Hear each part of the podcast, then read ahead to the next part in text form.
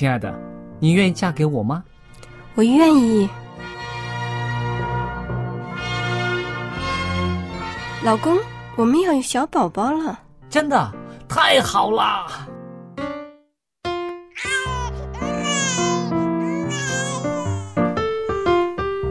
妈妈，妈妈，看我画的画，好看吗？真好看，宝贝画的太棒了，拿去给爸爸看看。爸爸妈妈，我去上大学了，你们都保重身体，我放假就回来。出门在外要注意安全。好好吃饭，天冷了，别忘了多穿衣服。好了好了，别唠多给。家里打电话哦。孩子啊，啥时候回来吃饭呐、你爸想你啦。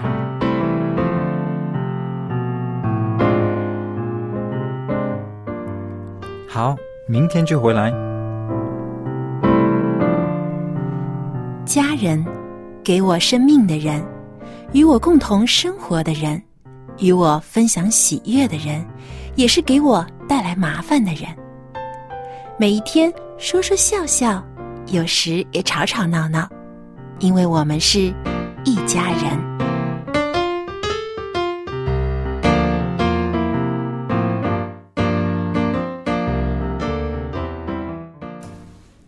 不是一家人，不进一家门。亲爱的听众朋友，非常欢迎您收听希望福音电台《一家人》节目，我是主持人小杨。那么今天呢，我们非常高兴的请来了一位资深的主持人白云加入我们的讨论团队。白云您好，您好，各位听众朋友，真是久违了，很高兴在这儿跟大家能够打招呼。那么还有一位呢，是我们非常喜欢的安德，相信大家一定听过他的广东话节目《善恶之争》，我们也非常欢迎安安德加入我们的团队。谢谢谢谢，大家好，大家好。那么今天啊，我们要讨论一个非常有意思的话题。其实呢，呃，相信在我们的生活当中，在我们的朋友当中，甚至是我们自己，也可能是这个话题当中所说的这一群人。那么这一群人呢，现在很多人都称他们为叫低头族。是啊，就是低头族。对，因为现在我们看到，经常上班啊，或者有时候走在路上呢，会看到很多人啊，眼睛都是低着头往下面看的，在看什么呢？就在看他们的手机。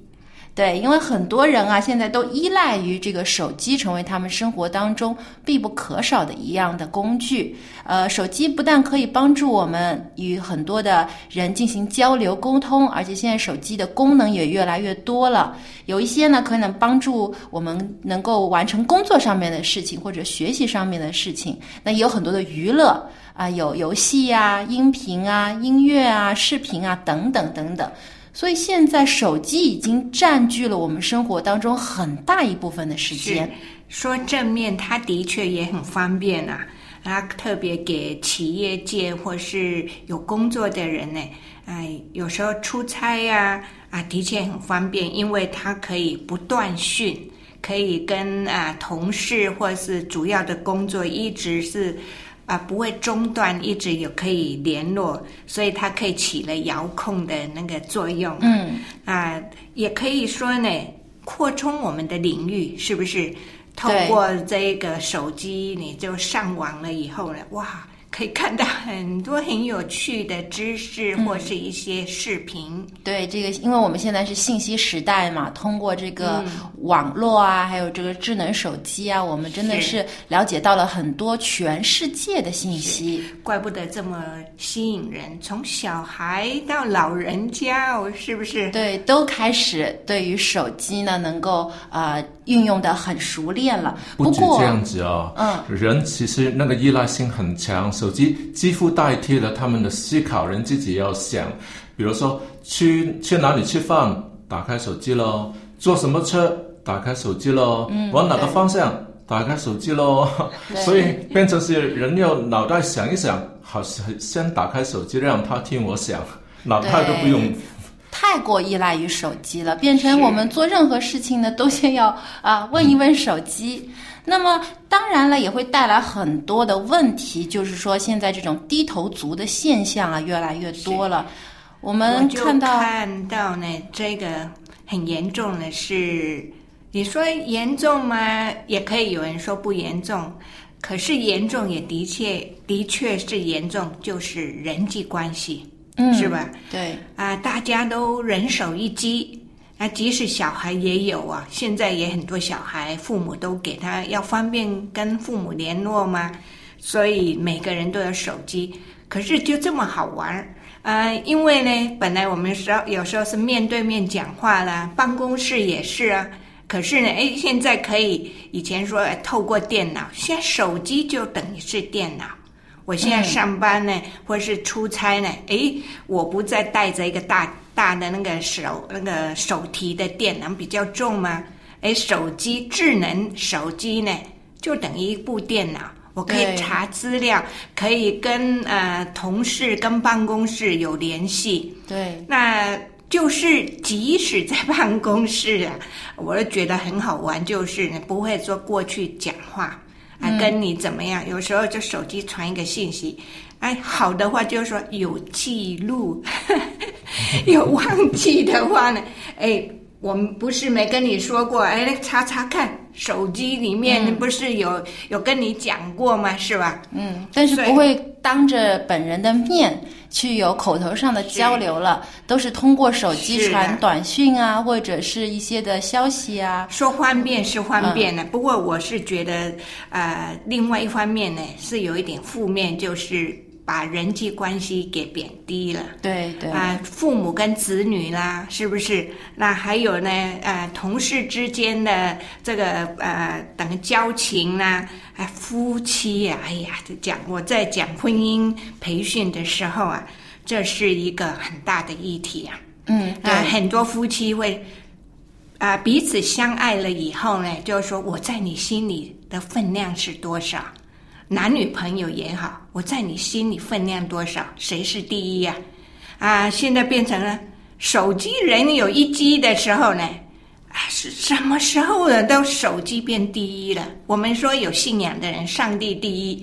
哎，可是这个也会，手机一直在打的时候，在一直在看，也影响到我们跟上帝的关系，我们跟神的关系，跟人的关系，夫妻之间、父母之间、朋友之间，好像也很方便。可是这个亲密，这个“亲”字，那个“亲”，那就真的是影响了这个人际关系。其实这样说有一点冤枉了手机，因为跟那个人有关系，不是跟那个手机有对关系手机只是一个工具其实没有手机以前呢，就是那个有。呃，台式电脑的时候，呃那个时候还没有用手机嘛，只是 MSN 而已嘛。跟好朋好朋友聊天，哇，谈得多多开心啊、多关系多么好。但是真的面对面的时候，没话好说。是啊，好像看着、看是看见了，见面了，但是没什么好聊，所以那个应该是人的问题，不关机器的问题。我觉得呢，机器有的时候会改变我们的这种生活方式和交流模式。那我特别体会深的就是每年过年的时候啊，回家以前呢，就亲戚朋友啊一大桌，大家都会坐在一起互相问好啊，聊聊自己的近况啊是啊，因为有的时候可能一年都没有见了，或者平时见面的机会不多，那么过年的时候大家坐在一起。嗯，但是现在这几年啊，就发现。这个过年的时候，这餐桌上变得安静了很多。什么原因呢？就是大家都在低着头拿着手机，有的时候是在抢红包，啊，有的时候呢是在跟远方的人发这个祝福的话，却忽略了坐在身边的亲朋好友。是啊。所以呢，这个的确是一个问题。是，所以也也难怪现在有人说呢，最近坐在身边的人呐、人都有一个手机啊，那大家都做了低头族，可是呢，我这在你的旁边，我坐你对面，变成我们之间呢。都不讲话了，因为大家都是忙于无声的沟通啊。可是呢，就在这个餐桌里面，在这个客厅里面呢，那我们的距离变成很遥远。其实不是没有沟通，只是采用了电子方法的沟通而已。所以这个低头族这个名称也呃起起的是惟妙惟肖，因为因为那个其实其实是呃这个是你可以说他是。电子网络人或者是呃新新科新纪元的什么，可以起一个别的名字，但是偏偏就选了低头低头族，就是把他的贬义说出来。因为虽然他真的也低头，但是他的呃眼界、他的视野很广阔，而且他要联系的、要处理的。都是 multitask 的，这那种就是多元的同时处理的事情，那变成是呃，我们就不说它的好处，光说它的坏处。这是低头族呃，主要其实就是带来的这个改变我们现在的这种生活方式有很多负面的问题。一个当然就是人际关系，就像刚才白云说的，有的时候坐在旁边都不交流，宁愿用手机交流。人和人之间没有这个面对面，有一个呃看到对方的脸，用自己的嘴巴，用真诚的心去与人家交流，而是要通过一个屏幕才能跟人家交流。这有一种这个社会交流障碍的一种是症状出来了。当然呢，你透过手机那个屏幕去交流，有配合有一些很有趣或很温馨或是很美的那些图，那些加上去呢，问候也很好。不过始终呢，人跟人之间的沟通，这个亲密关系呢，还是需要这个直接直接的对，通过。面部的表情啊、语言啊、身体的这个接触啊。好，我那发一个除了这个之外呢？表情的再给你手机上看看。是，但是这个，我觉得这种只是动画，不能代表个人嘛有些人就算他没有这样的心意，他也只要发一个图片过去，是你就很难知道对方到底是不是真很多都是心的传来发这传去的，个意思。这是中秋节啊，对，就是转发的这个圣诞节这个人的这个真诚度啊，就有待考量了。那除此之外，还有一个很大的问题，就是现在很多的这种啊新闻当中报道，就是某些人因为专注于手机，结果呢出了车祸啊，甚至造成了一些家长因为看着手机没有看顾好自己的孩子，孩子出了意外啊，这些带来了很多的社会问题在车。局里面呢，不能有那个电视机的，就是呃，以前没有手机，放一个电视，就是嗯，米小小的小的离里的那个那个小型的电视，只能放在司机座位的后面，让那个驾驶的人不能看。哎呀，你知不知道？我有一次坐小巴，我看到一个我，我坐在车里面，我就坐在那个司机的后面啊。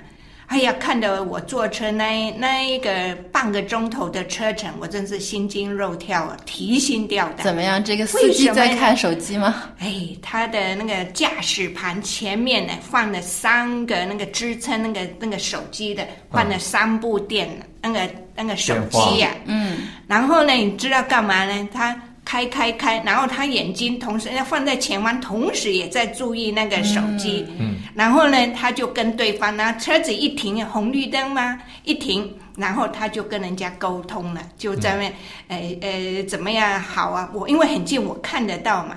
然后沟，他不止跟一个人沟通，等一下又手又画一画，又跟第二个人又沟通了。嗯，哎呀，可能我我在做生意。嗯，呃，有可能做生意或者跟人在来往，嗯，那等于另外就影响到就社交方面，是不是要跟一些人做朋友啊什么的？嗯，这样的话他就很难去注意到路上的突发状况了，是啦。所以就也是一个很大的安全隐患。还有，我也看过一个视频啊，不知道你们有没有看过？他是做了快动作，就是拿手机啊，也不看好，就就走出来了，就车子这样就把它压过了，嗯好多啊！对现在有很多路上呃特别有一些学生啊事故，嗯就是因为太过专注于自己手机上面的事情，结果呢没有注意红绿灯，或者呢自己在过马路的时候没有看来往的车辆，结果呢就出了车祸。这个真的是给自身的安全也给家人带来了很大的伤害。对了，我想起呢，还有一个企业界的，就呃，大概是几个月前吧，一个还蛮有名的一个企业界的啊呃企业家呢，他不是在啊、看手机开完会或什么样，可能你没有注意到这个新闻。开完会，他是某一个企业的出名的企业界的人呢、那他就下楼梯就少塌了几级几哦级，是不是啊？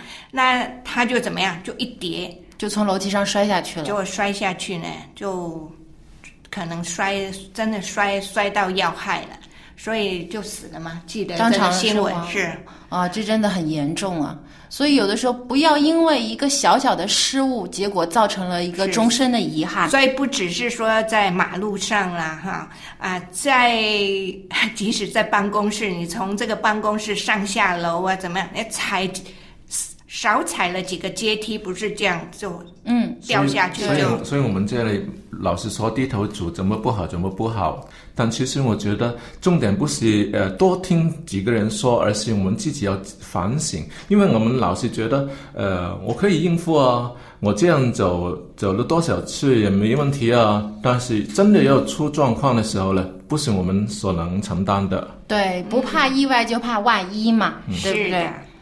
那另外一方面，我们要考虑就是低头族方面呢，我们还会出现一个健康隐忧，是吧？嗯，对，身体上面的这个出现的一些问题，因为长时间低着头看手机啊，很容易引起一些脊椎、脊柱方面的疾病。哦，这个我有深切体会啊，并不是说我是呃因为玩手机然后变成低头族，因为我年轻的时候还没有手机以前，我已经是常常低着头，抬不起来，所以后来颈椎有一点恶化了啊，所以就是常常觉得那个健康不好，呼吸不好，然后脖子老是会痛啊。嗯，那现在更多年轻人呢，就因为手机的问题啊，经常在坐车的时候也低着头，走路的时候也低着头看手机，但就很容易引起这个肩膀和这个脊颈椎的劳损的问题，出现脖子痛啊、手麻啊、走路不稳啊，还有恶心、呕吐、头晕等症状。还有一些人呢，长期坐车的时候看手机，也会引起晕车的现象。那么甚至呢，长时间看手机啊，对眼睛视力也会有很大的这个负面影响，还会引起这个眼角膜发炎、结膜干燥。症。啊，对干眼症。最后、很可能会引发就是那个提早的那个白内内障，所以现在有些年轻人还没有到老年的时候啊，已经有白内障的现象，就是现在我们看，化对，嗯看手机看的很多人。所以我们就说呢，如果你看手机啦，啊，或者眼睛有干眼症呢，去看眼科医生啊。然后呢，它会有药水来滋润一下眼睛。嗯，那还有我们呢，呃，不管你是工作看着视频啦，或者是低头啊、呃在看书，就我们低头族嘛，就是你这个低头常常有这个动作的时候呢，要记得。大概每个半个钟头四十五分钟呢，我们就要真的就是起抬起 对，来，把头抬起来，抬起然后来做一下头部的运动。是啊，就是啊前后点头哈，或者左右。可是这些动作啊不要太快。现在我们讲的这些都是要缓慢的，不要很快很快，一二一二，这样这样不行，一二一二，好要像慢一点，节奏放慢了做，让头部真的放松当。中有什么问题，你很快的甩它一下，以为是很舒服，可能就会会扭伤了。对甚至会导致这个颈椎错位的问题。是。那么就是睡觉以前的这个拉筋动作呢，也可以放松肌肉的关节。还有那个就是睡眠哈、我们谈起来就是说那个低头族呢，常常低着头，特别是手机的时候呢，常常低头以后呢，影响睡眠。因为明明都想睡了，可是呢，哎呦太好看，这个资料又太好了。较刺激嘛。嗯那那个视频呢很好看，就你就一直追，所以睡眠不足。我我也有这个问题，就是睡觉之前总是忍不住的要看半小时的手机。其实这个习惯也要改，对我们的睡眠状况呢也不很好。那么就是平时啊，自己其实要检测一下自己是不是个低头族，就看自己出门忘了带手机会不会没有安全感。然后呢，在任何的交通工具上的时候都会看手机。还有啊，有的人就是吃饭之前呢，一定先要拿手机出来拍照，啊，拍一下今天吃了什么好东西。对，还有呢，跟朋友聚会的时候呢，啊，跟朋友的口头交流很少，都是不停的在那儿刷朋友圈啊，在发信息啊还有等等。早上一起来想想看，第一眼是做什么？第一眼你马上看手机嘛，对，哎这样就是一个典。型的低头族的一个行为了。那还有上厕所呢？以前的人是拿报纸啊，拿杂志，现在很多人都是要拿手机上厕所。这样其实也有一个问题，就很容易引起便秘。是的，那么还有就是睡觉之前了，睡觉之前忍不住就要看手机的话呢，如果你有这几个现象当中，只要超过三个，你就是一个典型的低头族了。所以就看看身体给我们什么呃提示啊。如果是我们那个影响是越来越多的话呢，敲响的那个健康的警钟的话呢，我们要真的好好的反省。对对，其实改变这个情况最好一个方法就是把手机放下，把它锁到柜子里，也很难不要去碰它。对，就是减少接触手机的时间。是要学习一个圣灵的果子，其中一个就是节制，对，要控制住自己。手机是你的工具，你不是手机的奴隶。对，千万不要成为手机的奴隶。既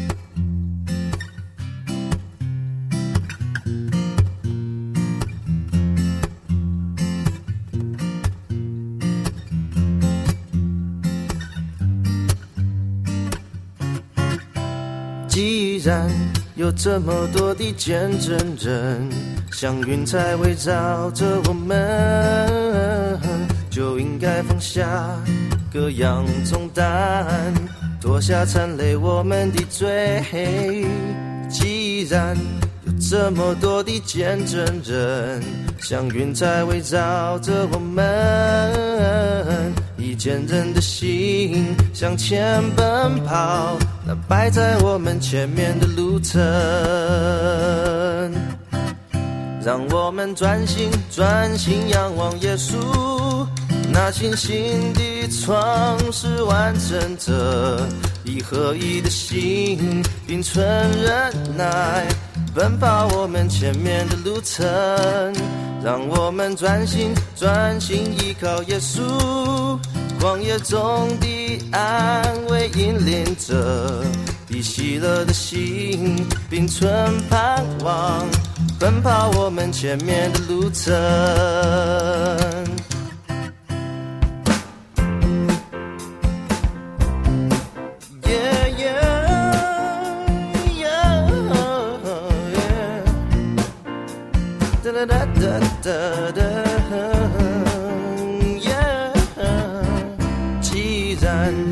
这么多的见证人，像云彩围绕着我们，就应该放下各样重担，脱下残累我们的罪。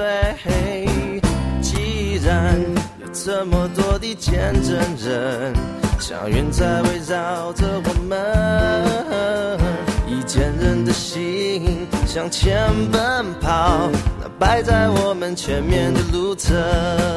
Yeah 让我们专心专心仰望耶稣，那信心的创始完成者，以合一的心，并存忍耐，奔跑我们前面的路程。让我们专心专心依靠耶稣，旷野中的安慰引领者，以喜乐的心，并存盼望。奔跑我们前面的路程。让我们专心专心专心仰望耶稣，仰望耶稣那信心的创始完成者，以合一的心，以存忍耐，奔跑我们前面的路程。专心专心依靠耶稣，依靠耶稣旷野中的人为引领着，以喜乐的心，并存盼望，奔跑我们前面的路程。以喜乐的心，并存盼望，奔跑我们前面的路程。以喜乐的心，并存盼望。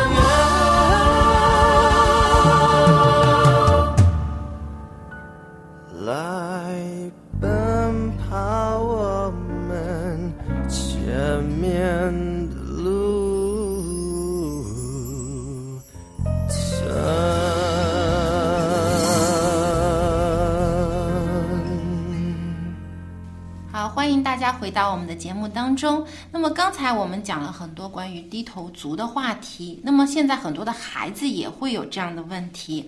那么当孩子做错了一些事情，作为父母应该怎样去教育呢？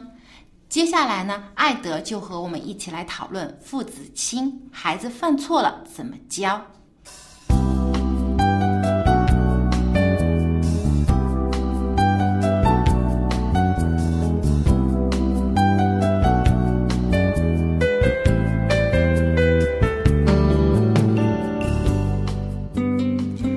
德你好，你好非常欢迎您又走入了我们的演播厅，和我们一起来交流这个父子之间的话题。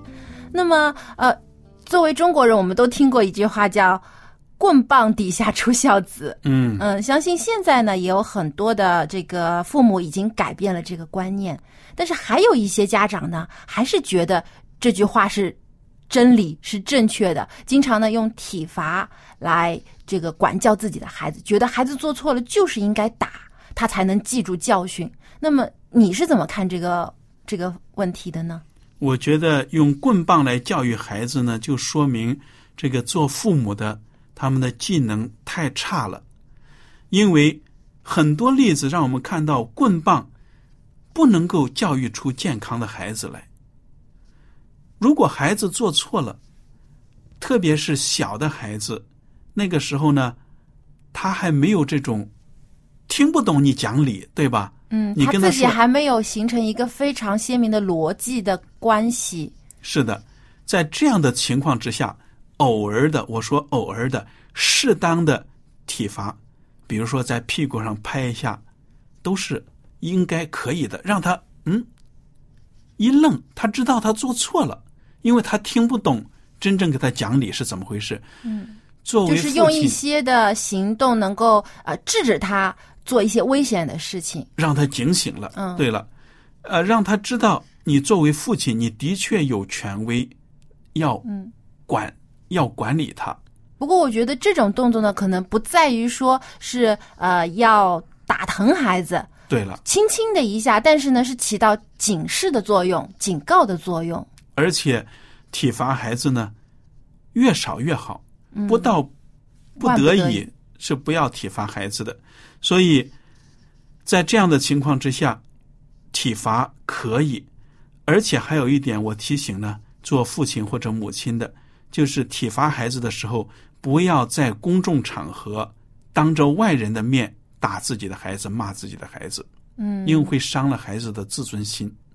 但是啊，我也见到过有一些在公众场合的时候啊，有些孩子真的很调皮啊，他不但是说自己在那玩耍，他有的时候还可能影响到了别的人。那有一些旁观的人呢，就心里想：哎，为什么这个父母不好好管教自己的孩子呢？啊，造成了别人的麻烦。呃，那作为父母在这种场合，是不是说在周围的环境压力下，他不得不去呃打自己的孩子来显示他有管教？那如果要是在公共场合出现这样的事情，孩子不听话，说明你平时在家教育就有问题。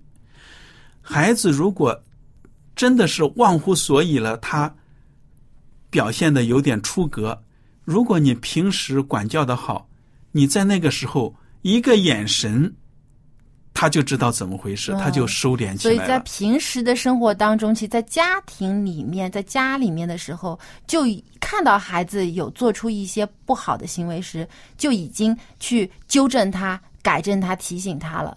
对，所以在公众场合尽量就是说不要打骂孩子，很伤孩子的自尊心。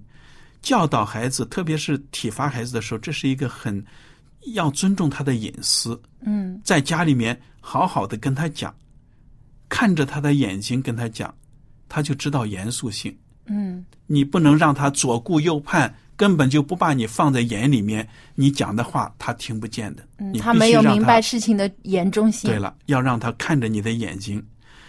我就记得有一次，我带着我的孩子，那个时候我的孩子可能大概有四五岁的时候，他在外面做了什么事情，我倒忘了，就是他做错了，我就警告他，我说你必须得认错，向我道歉。如果你不道歉，回到家里面，只要进家门之前你不道歉，回到家里我一定打你屁股。他当时赌气呢，就不道歉。但是平时他知道我是一个讲理的人，而且我要是体罚他，我适当的体罚是会给他的。所以他就在进门前那一刻，他就向我道歉了，说明他很 很聪明。嗯，那么我还是要先让他明白自己到底错在什么地方。对了，我就跟他讲为什么我要警告你，做你做错在哪里了，他必须得明白。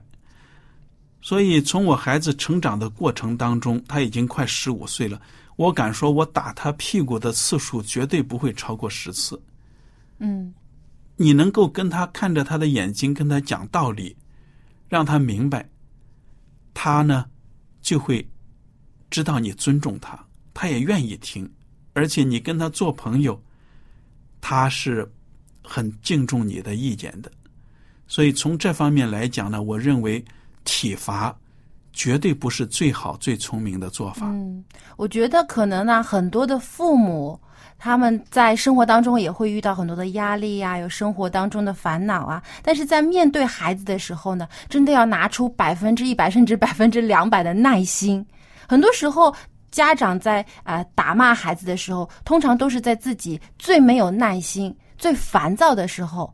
他可能是因为别的原因造成了父母自己很烦躁，而把这个气撒在了孩子的身上。因为孩子一点点的错误，结果就呃用很很大的惩罚加在孩子身上。所以在这个时候呢，父母应该更加拿出耐心来，先跟孩子好好的讲道理。如果讲了很多次孩子都不听，那么要定出一个比较就是孩子知道的一个一个一个惩罚。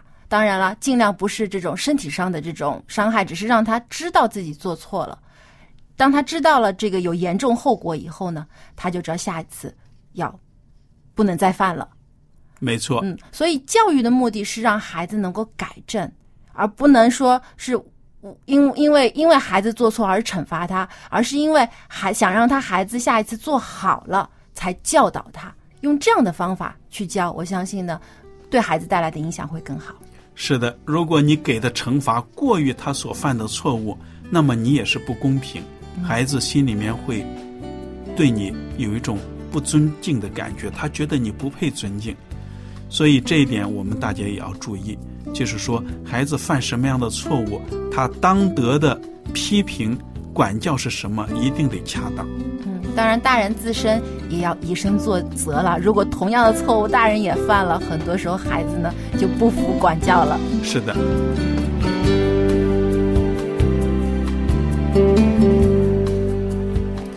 谢谢艾德的分享。那么他刚才也提到了，有的时候啊，真的孩子一而再、再而三的犯错呢，真的也是需要给孩子一些警告的，让他明白事态的重要性，为什么要。阻止他去犯错，因为可能会对他以后的生活带来不好的影响。但是现在有很多的父母非常舍不得打自己的孩子。我看到的状况呢，是觉得，啊，很多的父母现在年轻的父母呢，因为是两个人。丈夫、妻子，这做爸爸或做妈妈的都要上班，都要工作挣钱。对，所以呢，大部分都给爷爷奶奶、姥姥、公公来带啊，老一辈的、老一辈的祖父母辈的来带。所以他们啊，跟孩子相聚的时候就觉得很珍惜，就会不希不希望说打骂他呢，就疏远了，就好像就。平常已经就是比较少交集，那现在在一起了啊，通常我看到来不及了，哎，但是就纵容的的时间就多了。嗯，那我亲眼 亲自也经历了这样一个状况呢。有一天我坐地铁啊，我在深圳坐地铁。啊，就呃，不要到了哪一站呢？就有一个妈妈就带了一个三四大概四五岁吧，幼儿园的孩子男孩上来，然后一上来，我旁边的座位呢刚好有空了，就下去了。那孩子一上来，一冲就冲上去坐了，坐了没两秒钟，他又下来，然后很不高兴跺脚，然后跟妈妈就指着我这一边呐。然后我我就想奇怪了，旁边有座位子干嘛？就要要坐我的位置？对，明明有空位子，他不但不满意，他还要坐两张位。为什么你知道吗？你是窗口位置，是啊，结果呢，他那个空位后面没穿着，那他、那我本来刚好我屁股就要提起来啊，就要让座，后来我就看到他一个动作，我就坐回坐回去，他就踢他妈妈，然后就捏他妈妈，我一看我哦，小霸王啊，哎呀，我觉得这个孩子还对着他妈吐口水啊、哎呀，我就觉得他妈妈啊，居然也也不生气，也没有，只是拍拍他，然后这个轻微的安抚都没有作用。直到对面呢，我其实很想说，可是因为不认识我，只好忍住啊。那直到对面对面呢，那个有窗口位的时候，他才过去做。所以我觉得父母亲呢，现在年轻的父母通常那个纵容的的状况比较严重。我觉得孩子呢，让他这样就是他不懂得尊重人。对，就自己最亲的父母亲、自己的家人，你他都是这样子的态度，这样长大怎么办呢？对，以后对外人就会更加变本加厉。所以呢，我会觉得我们孩子，特别是我觉得大概是三年级以下的哈啊，还有三岁以下的呢，啊，真的有时候要体罚。孩子是的的确确要管教那。要我们做父母大人的权威，有时候还是要你说的就是是就是是，要跟他们讲清楚，而且要让他们知道一些正确的一些礼仪啊，或者是做人，这个会影响他他以后长大的做人态度。嗯，这个没所谓错罚只是一种手段，重点是是要教，因为父母不懂得怎么教呢，那个孩子就自己教自己咯，自己看什么应该的，老师，呃，你要吃什么？父母不给他点，让他自己去选，当然是吃糖了。所以问题是没有教，而且父母也不懂得应该要教。嗯，圣经当中也说，父母当管教自己的孩子，管就是首先要对他的行为有做出正确的指导，教就是跟他讲道理，教不通才罚。对，要赏罚分明，对做的对对应该表扬，做的错也应该要惩罚，要让他知道什么是对，什么是错。如果他真的是那么小，不能不懂得分明辨是非的时候呢，是大人负责任。但是他懂得自己选择喜好那些不喜好那些，他就为自己的行为负责任。嗯，是对，，那这个其实也是教孩子一些呃呃人生做人处事的道理。那很怕就是说，现在我们大人都宠他、纵容他的时候呢，他都以为是理所当然。没错，可是，在你往后人慢慢长大以后，你不一定人生全部都顺境的，是吧？嗯，所以有顺有逆的时候呢，啊、他就懂得有一可以人生就可以有一些伸缩，他可以。啊、也不会做成为一个自私的人、自私自利的人呐、是的，所以有的很多家长会说，哎，孩子还小，等他大了自然就哦懂了。我就想，你如果不教他，他怎么会懂？从小就要教。啊，对了，这好像是圣经提摩太后书说，呃，知道你是从小明白圣经，使呃，这个圣经使你因信基督耶稣有得救的智慧。所以也就是为什么我们从小的时候呢，要引导孩子嗯。来认识上帝，也要学看圣经，因为圣经当中有很多教人做人的道理。而且信仰也是，你从小开始信了，很难呃让他背叛背叛上帝。对，因为这个价值观已嗯已经慢慢的成为他自身的一个人生的价值观了，他就知道要像基督一样去爱人、关心别人、爱人如己，他就不会有太多的自私自利的想法。在基督教学校的学生长大了，虽然他出来的社会工作可能就离开学校等于离开教会，但是他他的做人的方法比那些从小没有在那个教会学校读书的是很不一样的。那个做人的价值观是完，全不同的。是。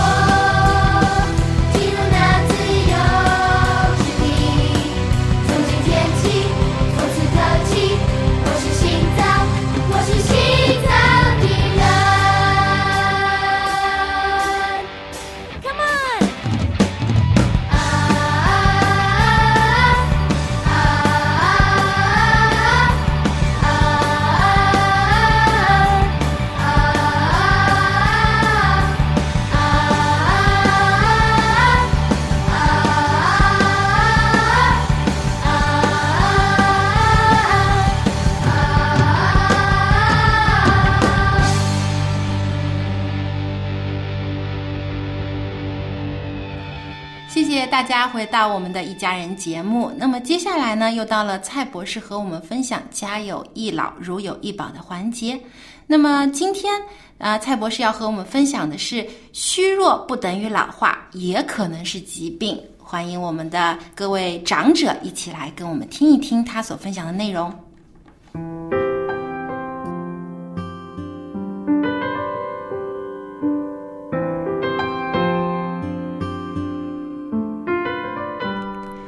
蔡博士您好，您好，欢迎您又来到我们的演播厅，我们一起来啊、呃、探讨和分享一下关于老人保健的一些话题。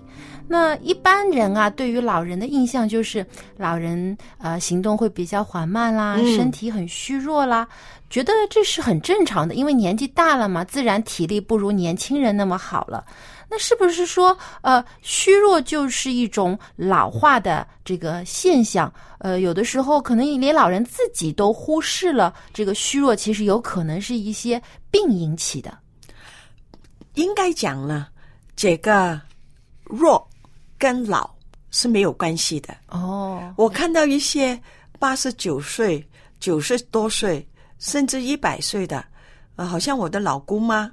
他死的时候是一百零四岁，嗯，很他到了一百岁都是很健康，嗯，所以他从一直以来都是很健康一个人，所以老不等于身体会虚弱。虚弱。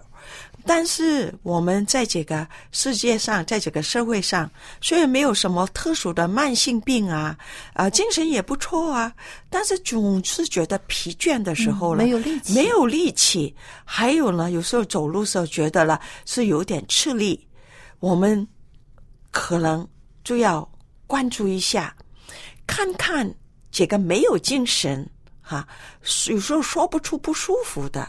呃，常常没有什么胃口的时候，心跳啊、体温啊，好像也没有什么分别。对，我们中国人去医院体检好像也很正常啊，正常啊各项指标都是是维持正常的这个标准。那有时候了，我们要小心，小心什么了？这个叫出乎意外的健康，这个叫急冻。健康急冻 哦，就健康突然一下给冻住了。对，就是这个健康急冻，几个名称很很可怕。就我就就用一个例子嘛，有一个老人家了，他就是觉得啊没有力气啦，没有胃口啦，整天的就是昏昏沉沉的，哦，走路好像都走不稳，要跌倒了。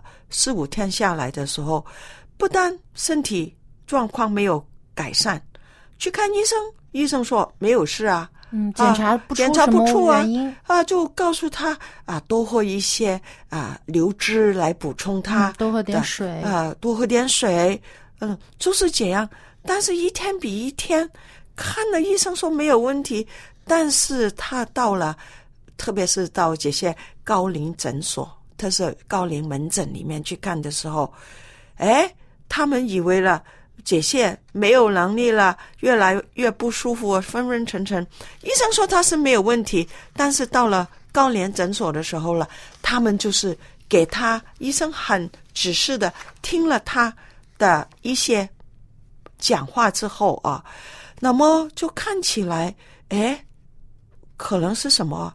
因为三十分钟没有什么问题，但是身体功能呢会降得很快。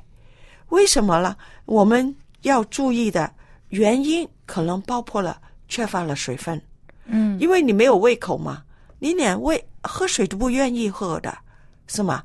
还有这几天下来了，本身吃的就不多，几天没有好好的吃了，营养不足，嗯啊，还有加更重要的，就可能了会做成一些肺炎之类的东西，你没有怎么动。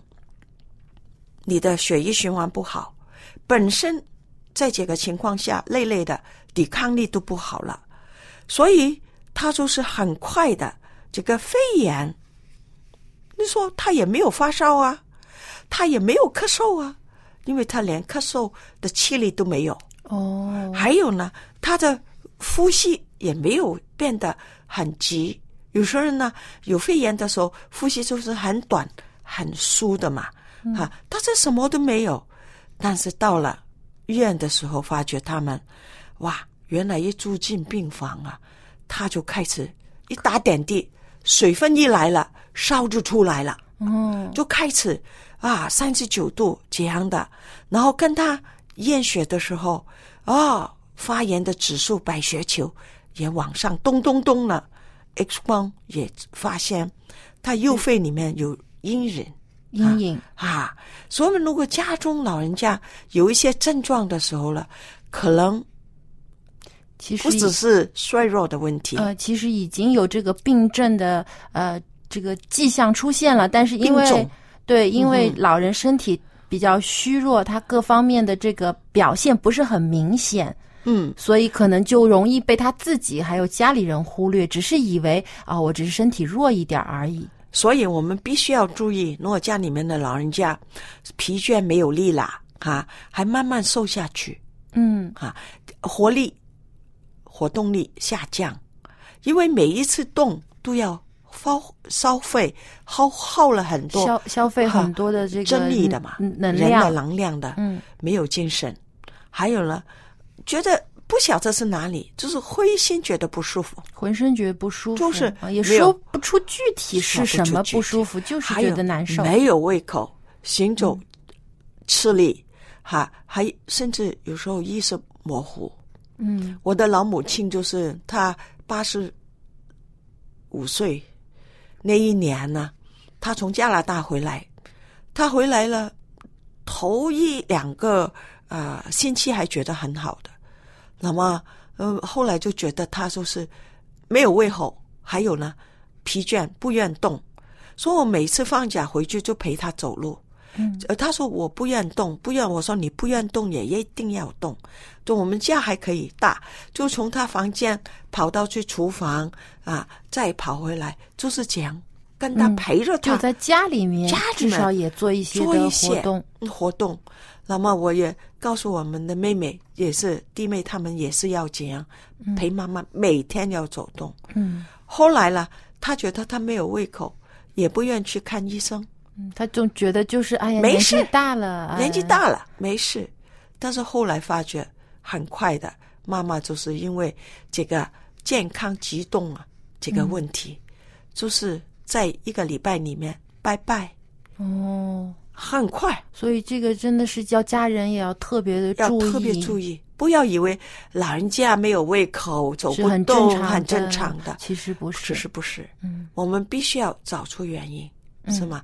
我本身就是这这方面的专家，我也没有走眼了，我也走嗯也眼，没有注意到这个，也走眼了，最后还是我要把妈妈送到去急诊，啊，还我回到我家的时候，我觉得啊不对不对，啊妈妈一定有一些事情，所以我就告诉妹妹，你就因为她以前有这个肾结石开过刀，我怕她是这个肾的问题嘛，我说你就陪妈妈到急诊室去，我也做 T 死到医院去。嗯原来一发觉的时候，他不但是在阳光下面啊，在外面的时候，到了医院那个当比较光的时候，我发觉我妈妈的眼底又黄了。哦，所以你看，所以真的我们不要小看就是那些没有胃口啊、不想动啊，以为没有问题，以为是老人家，我们必须要把它找出来什么原因。对，所以一旦发现老人有这种衰弱的问题啊，不要以为是小事，或者以为这是老你老年人正常的反应，其实很可能是因为这个健康急动，是因为一些的病症，但是老人他因为身体的衰弱呢，没有把这个迹象表现得很明显，所以应该及时的关注，然后。送老人去医院检查，希望呢，我们也无论多忙了，都要时时刻刻的去关注这个老人的身体健康。记住哦，不是只是老人去检查普通的医院，一定要进到去，一些老人科，嗯。或者是那些特别是高龄的诊所，嗯，他们比较敏感，对这方面比较敏感一点。这方面的经验更丰富，所以呢，也是希望大家可以去找一些专门针对老人疾病的一些专家或者门诊，能够得到更加正确的信息。对。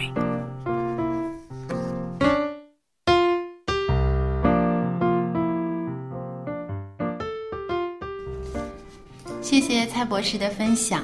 那说到这个老人的各种慢性疾病啊，其实有的时候有些症状会让我们感觉只是老人因为年纪大了，就体力上面好像有一些衰弱。所以呢，有些老人自己啊，有的时候也会这样认为，觉得哎呀，年纪大了嘛，总归会注意力不集中啦，体力上有点减退啦，不是什么大问题的，不用去医院检查身体的，自己休息休息就行了。但有的时候啊，真的会呃耽误了病情。是，其实人呢，如果好好的呢，应该呢是会精神饱满。嗯。那一旦是觉得啊什么都不来劲，那什么都没力气，要注意这个呢。即使你觉得可以吃的饭也怎么样的话，会不会忧郁症啊？会不会有其他的隐隐隐患呢？嗯，所以呢，还是。建议说去找医生看一看，比较安全一点。对，找一些这种老年疾病的专家，能够得到更加准确的信息。那么，特别是关心一下我们家里面有老人家一起同住的，有的时候有特别注意一些老人的作息习惯。如果在习惯上他突然有什么改变的话，啊，要特别小心了。有的可能就是一些病症的症状了。是，那当然，我们家里面如果有老人家啊，要注意一点，就是他们不要让他们单独自己出去做做运动也好，或是做什么，都要有人陪着，比较安全。万一呃快要跌倒了，立刻去扶住他，或是说呃。怎么样？就反正有人看着，有一个人可以陪伴在身边。若是有一些突发的状况呢，也可以及时帮助。是，所以要注意，如果老人呢，他一向的习惯突然间啊改变了，不对劲了啊，一定要要警醒。特别老人家不喜欢看医生嘛，但是因为老人家很多都是有那个血压高，要常常呃要定期要复诊，就让他。多做一个检查，那也没什么大不了啊。是，所以看到有什么特别的时候，多看看医生喽。是，嗯，那有时候呢，老人家又怕花钱，他说怕麻烦我们做儿女的，所以老人家有时候说没事没事，嗯，我怎么样？哎，不要看不要看，不舒服也不说。是，所以我们就是要真的很，就是要跟的跟的。啊啊紧呐，就是你要他，你要知道他平日的习性，如果有任何的不同，你就要警醒。嗯，对。还有一点呢，觉得就是有很多人都喜欢自己做医生，就是 自或者是上网查啊，大概是什么症状，会是什么问题。有的时候其实得来的这些答案呢，并不专业。是啊，有一些当然这些你先看一下是可以，但是到底自己不是医生啊？如果您这样子可以的话，那那些医生为什么要花那么久七年的功夫去读书，然后又多少时间做实习，还有他们的经验？经验，所以他们是专业就是专业啊。最怕是耽误了。对对，所以呢，最好的还是去找专业人士来做一个比较全面的检查，能够得到更准确的信息。对的，好，那么谢谢白云和阿德，今天我们有非常好的讨论。那么希望我们今天所讨论的话题和信息呢，也能给收音机前和我们电脑前面的朋友一些帮助。如果您对我们的呃，一家人节目有任何的建议，或者是有好的分享，也欢迎您来信告诉我们。我们的电子邮箱地址是 l a m b at v o h c 点 c n。那么下期节目当中，我们还有更加啊有关于我们家人、有关于我们家庭当中非常呃贴切的话题，想要跟您分享的，希望您到时收听。我们下期节目再见，拜拜，拜拜。既然有这么多的见证人，像云彩围绕着我们，就应该放下各样重担，脱下残累我们的罪。既然有这么多的见证人，像云彩围绕着我们。坚韧的心向前奔跑，那摆在我们前面的路程。让我们专心专心仰望耶稣，那信心的创始完成者，一合一的心并存忍耐，奔跑我们前面的路程。让我们专心专心依靠耶稣，旷野中的安慰引领着，以喜乐的心并存盼望。奔跑我们前面的路程。